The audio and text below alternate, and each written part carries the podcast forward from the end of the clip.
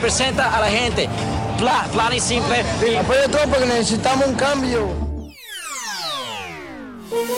Hola, bienvenidos. Es martes 15 de noviembre y estas son cinco de nuestras noticias del día en NTN 24.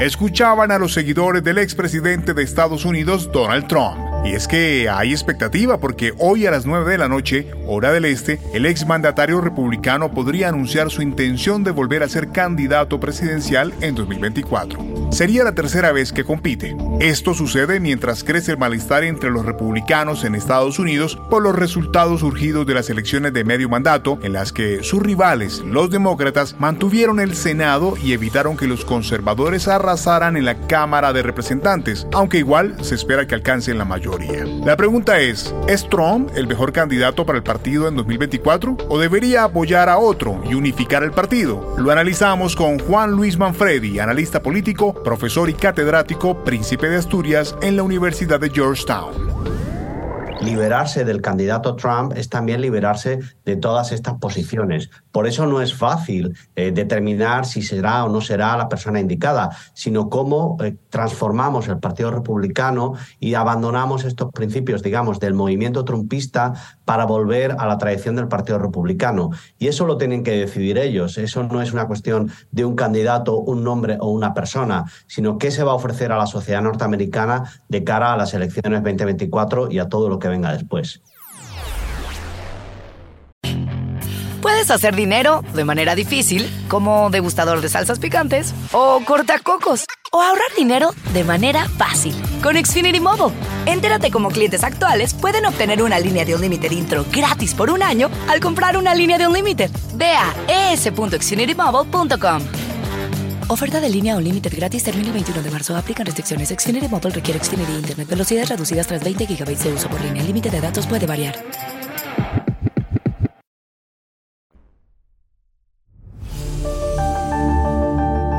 En Colombia fueron convocadas varias manifestaciones para respaldar la gestión del presidente Gustavo Petro en sus primeros 100 días de gobierno.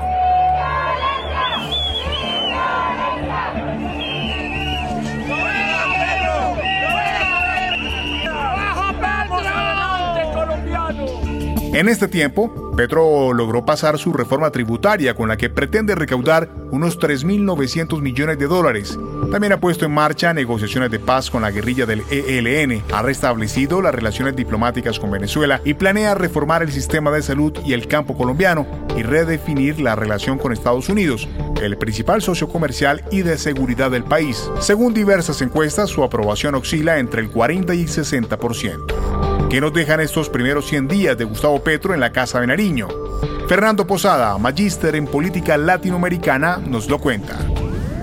Así que lo que le ocurre a Petro ahorita es que es un presidente que se da cuenta también de las capacidades, pero sobre todo de las limitaciones de un cargo como la presidencia de la República, donde quiere hacer mucho, donde tiene mucho poder, donde tiene mucha capacidad, pero también donde tiene pues unas posibilidades muy limitadas institucionales. Es un presidente que no tiene Congreso propio y creo yo también eso es muy importante y es esa promesa de izquierda de llegar al poder a replantear y a reformar tantas cosas, pero sin una mayoría propia que le garantice poder hacer todo lo que ha propuesto. Este martes, la cumbre del G20 que se desarrolla en Indonesia aumentó la presión internacional sobre Rusia con múltiples llamados para poner fin a la guerra con Ucrania. A pesar de la división internacional en torno a la invasión que comenzó en febrero pasado, las delegaciones pactaron un borrador de comunicado final que condena con firmeza la invasión a Ucrania. El texto, todavía pendiente de aprobación final de los líderes, declara que el uso de armas nucleares o la amenaza de recurrir a ellas es inaceptable. ¿Todavía importa a Putin esta vía? Eric Langer, profesor de historia en la Universidad de Georgetown, hace el análisis. Lo que está esperando Vladimir Putin es el invierno, que le parece el gran amigo de él, porque él sistemáticamente o sus fuerzas han destruido eh, la infraestructura del, ah, para calentar las casas en Ucrania. Ah, también él ya ha pagado el suministro de gas a Europa. Va a subir el precio del gas y él está esperando que eso ayude a ablandar a sus enemigos para que entonces él pueda salir airoso en el conflicto. Puedes hacer dinero de manera difícil, como degustador de salsas picantes, o cortacocos, o ahorrar dinero de manera fácil con Xfinity Mobile. Entérate cómo clientes actuales pueden obtener una línea de un límite intro gratis por un año al comprar una línea de un límite. Ve a es.xfinitymobile.com. Oferta de línea o límite gratis termina el 21 de marzo. Aplican restricciones. Xfinity Mobile requiere Xfinity Internet. Velocidades reducidas tras 20 GB de uso por línea. El límite de datos puede variar.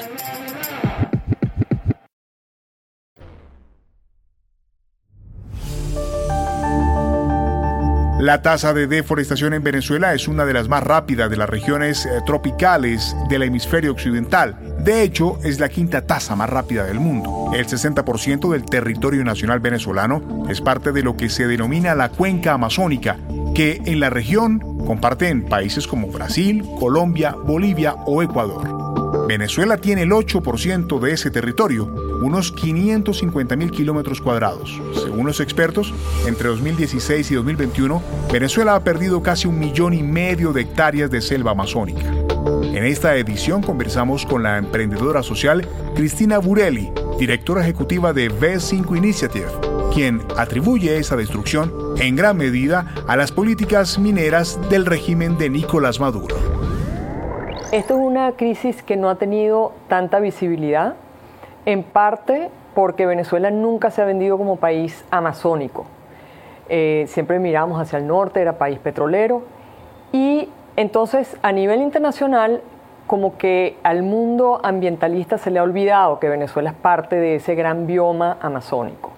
Entonces, esta crisis que ocurre al sur del Orinoco, en la Amazonía, pues no se ha visto. Y por otro lado, hay muchas amenazas muchas amenazas a los eh, ambientalistas y a todas las personas que trabajan y que viven en esa zona.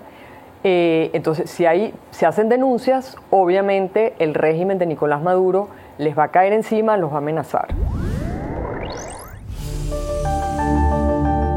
Y al cierre, Joe Biden le pidió a Xi Jinping que controle las ansias nucleares de Corea del Norte uno de los países más aislados del mundo. ¿Qué influencia tiene China? ¿Cuán dependiente es Pyongyang de Pekín? Nos lo cuenta la periodista Macarena Vidal, coautora del libro El país más feliz del mundo, Corea del Norte, bajo el puño de hierro de Kim Jong-un.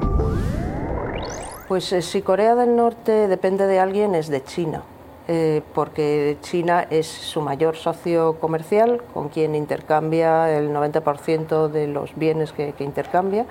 Pero mm, lo, que, lo que es Corea del Norte es un país profundamente autóctono, autónomo, em, no, no, depende de otros para su subsistencia, porque ha, ha, sido así durante décadas y cuando además cuando acaba la, cuando cae la Unión Soviética y pierden los suministros que podía estar recibiendo de la Unión Soviética que le habían mantenido una economía bastante fetena hasta entonces, eh, tiene que aprender a, a subsistir.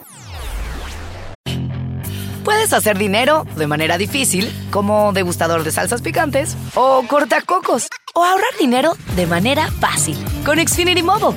Entérate cómo clientes actuales pueden obtener una línea de un límite intro gratis por un año al comprar una línea de un límite. Ve a es.xfinitymobile.com. Oferta de línea o límite gratis termina el 21 de marzo. Aplican restricciones. Xfinity Mobile requiere Xfinity Internet. Velocidades reducidas tras 20 GB de uso por línea. El límite de datos puede variar.